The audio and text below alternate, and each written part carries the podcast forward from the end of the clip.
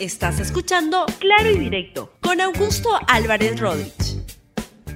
Bienvenidos a Claro y Directo, un programa de RTV.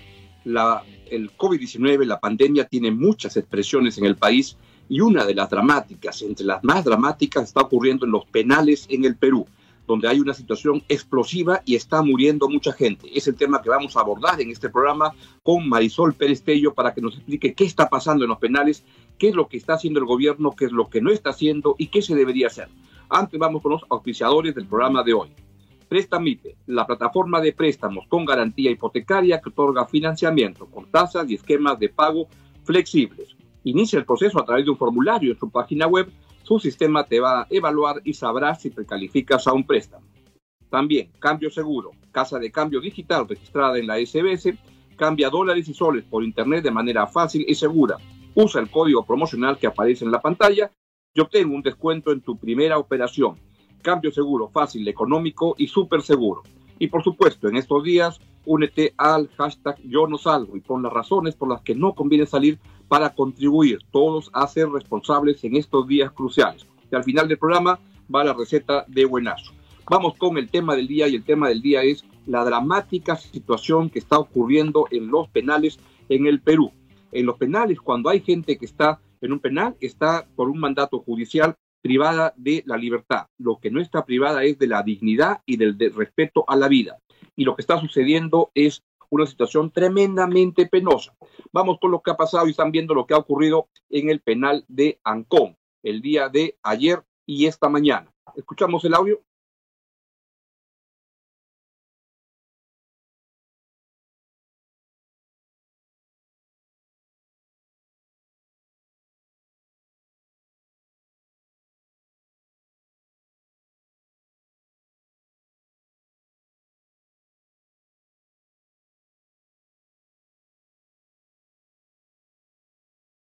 Protestas de los familiares, de, las, de los reos que están, de los internos en el penal de Ancón. Vamos a lo que ha ocurrido en Castro Castro, donde lo que ha sucedido es un motín y han fallecido, han muerto nueve, nueve internos. Es lo que ha ocurrido en un contexto donde el, los, los penales en el Perú están sin duda hacinados, pero este hacinamiento antiguo y penoso en estos días se encuentra su máxima expresión porque tenemos el COVID-19 que está esté entrando por todos lados, incluidos los penales. Veamos.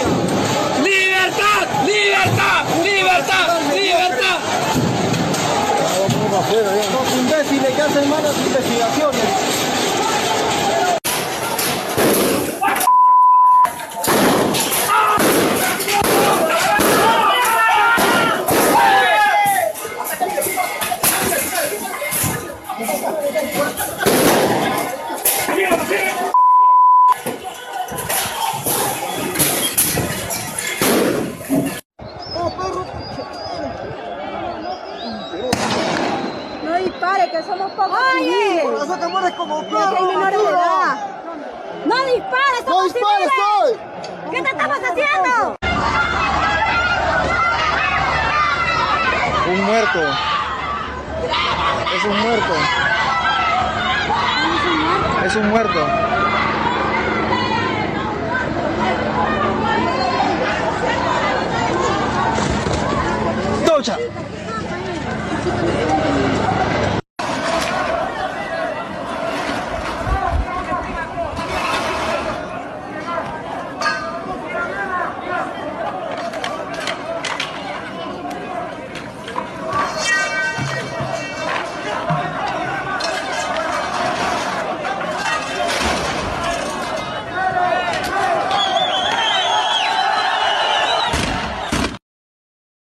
imágenes terribles de lo que está ocurriendo en los penales en el Perú.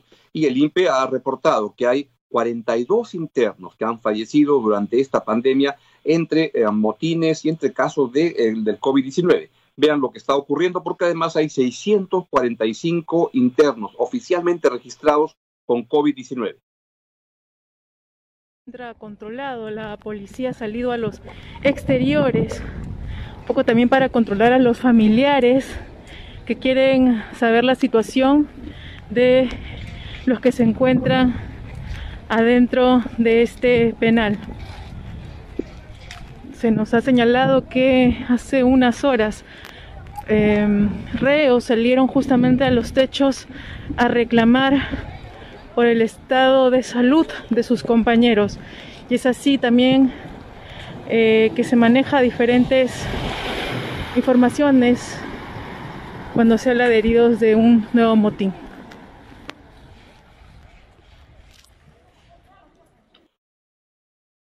¿Cuál es la explicación del ministro de, ah, de Justicia, Fernando Castañeda, a esta dolorosa situación? Es la siguiente. Ha dado la, la disposición eh, tanto a nivel de dirección, de los directores regionales de penales y del Consejo Penitenciario, se ha dispuesto que eh, los agentes de la Oficina de Asuntos Internos del Instituto Nacional Penitenciario puedan velar para que no hayan problemas en el ingreso de medicinas y paquetes no perecibles, porque hay que recordar lo siguiente, estamos, yo tengo en el cargo dos meses y estoy heredando un sistema penitenciario que obviamente por razones históricas adolece de temas de corrupción y de hacinamiento. Entonces hay que garantizar y por eso es que la Oficina de Asuntos Internos está constituyéndose para, para que no existan irregularidades y de ser el caso de investigarlas y denunciarlas. Bien, tenemos justamente estas imágenes que dan cuenta de un motín en el penal de Ancón, un posible motín en el penal de Ancón. Ministro, les estamos viendo en estos momentos en pantalla. ¿Usted tiene información al respecto? Sí, sí, sí, hay una...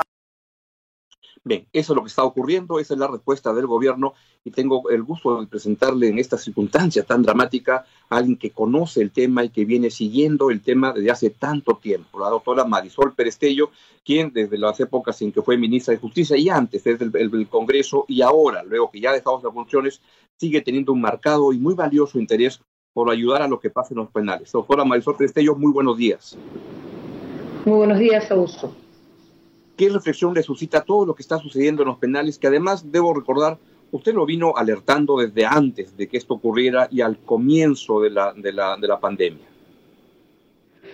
Es, esta desagradable sensación eh, del te lo dije, ¿no? O sea, no, no, es, no se está escribiendo una historia que no pudiera ser previsible si miramos Italia y miramos lo que pasó con los países a los que el COVID llegó primero, en todos, la reacción en los penales fue igual, porque el penal se convierte, como lo ha dicho el, propio Estado, en un foco de contagio masivo, porque el aislamiento es eh, virtualmente imposible. Las medidas sanitarias de prevención de contagio en un penal eh, no funcionan, y menos en penales con los niveles de hacinamiento que tienen los nuestros. Entonces, apenada, con mucha solidaridad por, las, por, la por los familiares y por lo que está pasando, pero sobre todo eh, preocupada en hoy, ¿no? O sea, eh, porque, ok, ya, ya sucedió, no tiene que seguir sucediendo, pero pareciera que la comunicación, por lo menos, de las decisiones que se toman, viene acompañada de un mensaje sublime de los presos se merecen eso y eso nos hace mucho daño como sociedad, Augusto. Em, porque tú te das cuenta que cuando alguien hace un comentario sobre privados de libertad en redes, la respuesta es, oye, que se mueran en la, en la cárcel. Y esto tienes que, tienes que decodificarlo. Si, si es que la, la, pandemia nos hace reaccionar en algo, es en que todo lo que no hemos atendido a tiempo, por la razón que sea, nos está reventando en la cara los problemas de salud, los problemas de educación, y, el, la cárcel es uno de esos problemas. Entonces, ¿qué ha pasado?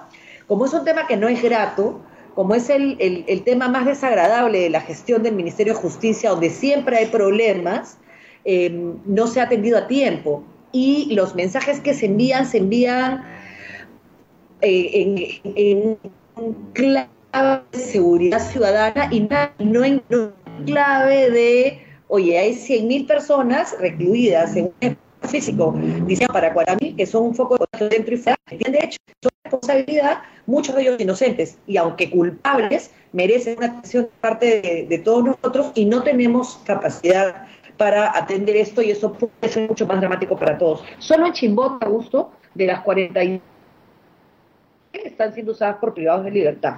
Y eso es porque el contagio es muy rápido y porque ya o sea, temas de hipertensión, entonces hay que parar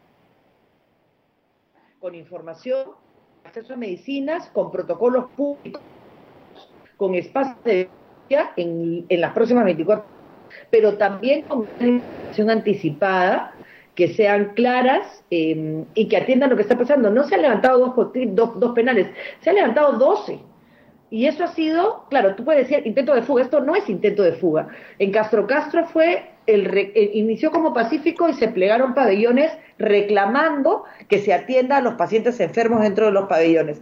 Primero porque los presos tampoco se quieren contagiar y segundo porque no encuentran otro mecanismo de llamar la atención. O sea, es, son reacciones absolutamente naturales, no las estoy justificando pero que están generando los 44 muertos que hay, de los cuales la 15, la tercera parte, ha sido por motines. Eh, hoy en este momento en el, en el, penal de Ancón aparentemente también hay otro porque se ha prohibido el ingreso de medicinas y alimentos. Entonces no, no hay claridad en las decisiones que se toman y los mensajes del INPE me parecen pésimos. ¿no? El comunicado del INPE ponía los delitos de los muertos como para que la gente diga bien muerto Exactamente, eso me llamó mucho la, la, ¿cómo la ahora leerlo y a qué venía cuando ya están muertos. A mí me puso, ¿sabes qué? Levanta las miserias humanas para justificar la ineficiencia. Así es. O sea, me va a costar menos políticamente si te digo que el que se ha muerto era un desechable de la sociedad, Augusto, ¿qué nos están convirtiendo? O sea, ya, pasó como ahí el, el diciendo enhorabuena que haya muerto una persona con estos antecedentes. Entonces, este, no nos culpes de esto porque, porque mira, es una limpieza pública que estamos haciendo. Exacto. Es, ese mensaje a un país que está asustado no es aceptable, pues. Mira, yo entiendo que los penales estaban declarados en emergencia.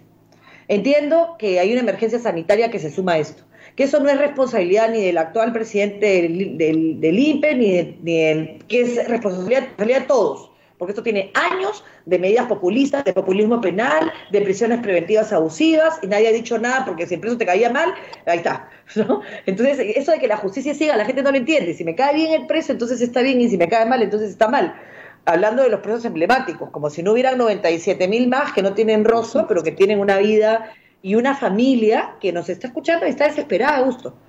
A mí lo que sí me, en medio de este levantar miserias humanas tan, tan espantoso, que son los mensajes constantes de la autoridad en tema penitenciario, yo no cuestiono otras decisiones, yo de verdad eh, trato de respaldar en lo posible, pero no puedo no denunciar cuando algo se está haciendo tan mal, no puedo, es, eh, no me lo permito. y lo que sí me da gusto es que mucha gente que no hablaba de su preso porque tenía vergüenza social, hoy está saliendo a decir mi hermano, mi padre, mi hijo, independientemente de que tengan o no responsabilidad, tiene derechos. Eso también es bueno, ¿no? O sea, es que la gente cuente un poco lo que vive, lo que vives cuando haces la cola, cuando llevas el alimento, cuando visitas al, hermano o al papá, y que la gente entienda que esto impacta a mucha más gente de la que parece. ¿Pudo haber actuado diferente el gobierno o era inevitable que esto ocurriera o pudo haber hecho algo distinto? Totalmente, Augusto. Es que esa es la, indignación es esa, ¿no?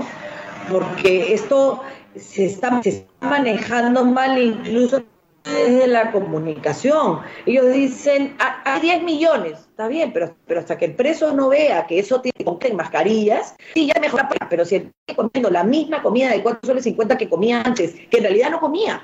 La comida de la pala la comen los del pabellón, o sea, los pobres entre los pobres de penal, que también los hay. Esos son los que comen esa comida. Los demás completan su paila con lo que lleva su familia o con lo que venden en los economatos.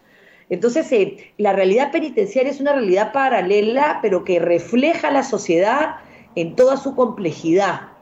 Y, y, hay a veces mucha más solidaridad de la que se podría esperar. Y lo que se ve ahora en muchos penales es eso, es reclamar a gritos lo que ven o sienten que, que, no es el mensaje que se espera de la autoridad. Entonces sí, se, sí hay cosas que se pudieron haber hecho que no se han hecho y sobre eso se establecerán responsabilidades en otro momento. Ahora hay cosas que se tienen que hacer que es...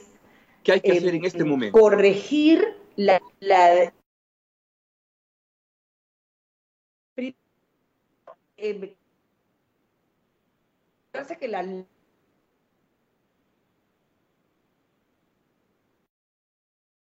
es para tranquilizar la familia. Lo, que, lo peor que nos puede pasar a gusto es que la familia, como tú lo contabas ahora, corra al penal a averiguar lo que no recibe de la autoridad, si se murió su hermano, su hijo, su esposo. ¿no?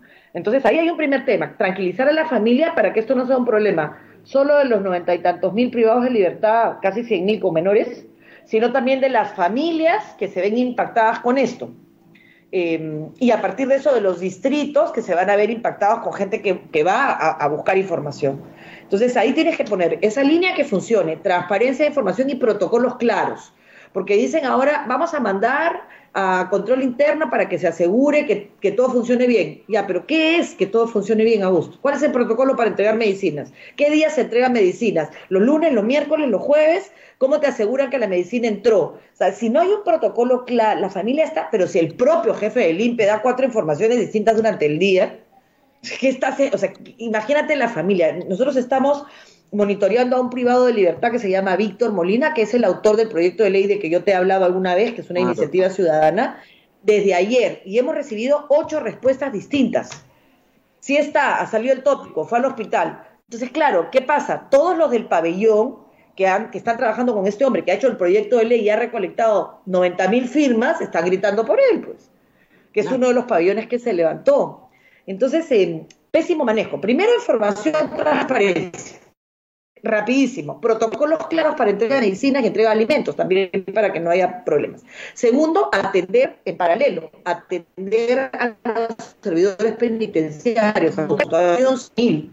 También han muerto, han muerto sin una palabra de aliento, sin un reconocimiento, sin gratitud, que a veces es lo que se necesita. Eh, se les ha prometido un bono, que se aclare si el bono es tan simple, el mismo bono que se le ofrece a los militares y a la policía, que nos cuidan fuera de rejas, se tiene que ofrecer a los que nos cuidan dentro de las rejas, que son los servidores penitenciarios. Si va a haber bono o no va a haber bono y cuándo va a salir. Simple. Así es. Según, no es que tienen que es un desastre, para que por lo menos sus familias. O sea, no, mira, mira lo que, mira, mira lo que entraña que alguien te pida un seguro. Te está diciendo me voy a, me voy a morir, pero por lo menos mi hijo que pueda asegurarme de que va a seguir estudiando. ¿Te das cuenta del mensaje de dame un seguro? Es terrible. O sea, es terrible. Voy a cumplir mi deber, una, pero por lo menos ayúdame una, a que... Una pregunta, es terrible, una pregunta final. Entonces, la falta, la falta evidente, clamorosa sí. de, de interés del gobierno, ¿es porque acaso no es un tema que sea tan sexy, tan atractivo? Y, y, cómo, y a lo que voy es cómo convencer a la opinión pública de que darle una vida digna a los presos es algo que dignifica a la sociedad. ¿Cómo explicarle eso y que el gobierno no vea como una restricción el, el, el no ayudar a un preso porque eso te baja este, a popularidad? Y la gente dice, entre un sol que te sobre, se lo vas a una persona que esté fuera de la cárcel y no a alguien que, que ha cometido delitos y tan, tan, tan. A ver, uno no puede buscar eh, solidaridad donde no existe. O sea, si, si, si yo, no, no, no, y el miedo además frustra mucho más tus, tus sentidos, ¿no?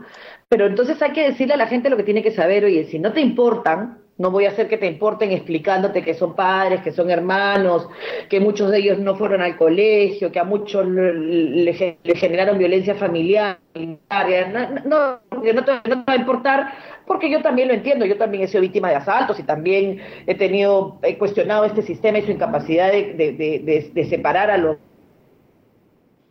corrupción también me he indignado, pero si no lo haces por porque tú no eres un delincuente y no puedes permitirte esos sentimientos, hazlo sentido común a gusto. Si en tu camas 14 te hacen presos es porque hiciste las cosas mal. O sea, significa que con eso la mitad de las camas, de las camas van a ser usadas por, por esa población que no cuidaste a tiempo. Si ya sabes que es una infección masiva, atiéndelo para evitar que la enfermedad se propague. O sea, si no lo haces, importa, que es por lo que por lo que lo hago yo, muchísima gente, muchísima gente va a las cárceles, yo y veo todos los días hermanos, gente que colaborar, enseñar a pintar, que tiene fe en la humanidad. Eh, ya, ok, eso no se, eso no, eso no se puede transmitir, pero entonces precaución, háganlo por sentido común, háganlo porque lo que nosotros no hagamos a tiempo es un foco de contagio y el virus no sabe quién está eh, sale, utiliza um, puentes y la población penitenciaria va a seguir, cuando creamos que y va a seguir siendo un foco Así que atendámoslo, porque es nuestro deber, porque toca, pero también Correcto. Marisol, te agradezco mucho las reflexiones que has hecho en este programa para ver si eso ayuda un poquito a cambiar la, mentalidad y la forma como, como se está viendo el gobierno y la sociedad peruana el tema tan doloroso y la convulsión que está ocurriendo en los penales. Muchas gracias, te agradezco mucho tus reflexiones. Bien, ha sido la doctora Marisol Perestello.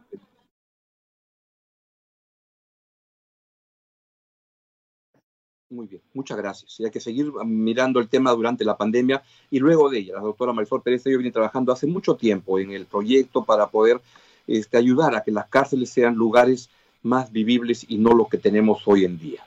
Bien, hemos llegado al final del, programa y solo me queda uh, comentarle, agradecerle a los auspiciadores del programa del día de hoy. Prestamipe, la plataforma de préstamos con garantía hipotecaria que otorga financiamiento con tasas y esquemas de pago flexibles. Inicia el proceso a través de un formulario en su página web. Tu sistema te va a evaluar y sabrá si precalificas a un préstamo. También Cambio Seguro, casa de cambio digital registrada en la SBS, cambia dólares y soles por Internet de manera fácil y segura. Usa el código promocional que aparece en la pantalla y obtenga un descuento con tu primera operación. Cambio seguro, fácil, económico y súper seguro. Y también, por supuesto, en este momento tan crítico de la cuarentena, pues participa colaborando con Yo No Salgo. Y a través de ese hashtag comunícanos tus reflexiones sobre el tema. Y lo dejo con la, viene ahora la programación de Libero en RTV para que nos cuente qué pasa con el deporte y cuándo se reanuda el fútbol. Y luego viene el noticiero de RTV. Y si es que habla el presidente, ahí estaremos. Quédense aquí en claro y directo en RTV y lo dejo con la receta de buenazo. Chao, chao. Gracias por escuchar Claro y Directo con Augusto Álvarez Rodríguez. Suscríbete para que disfrutes más contenidos.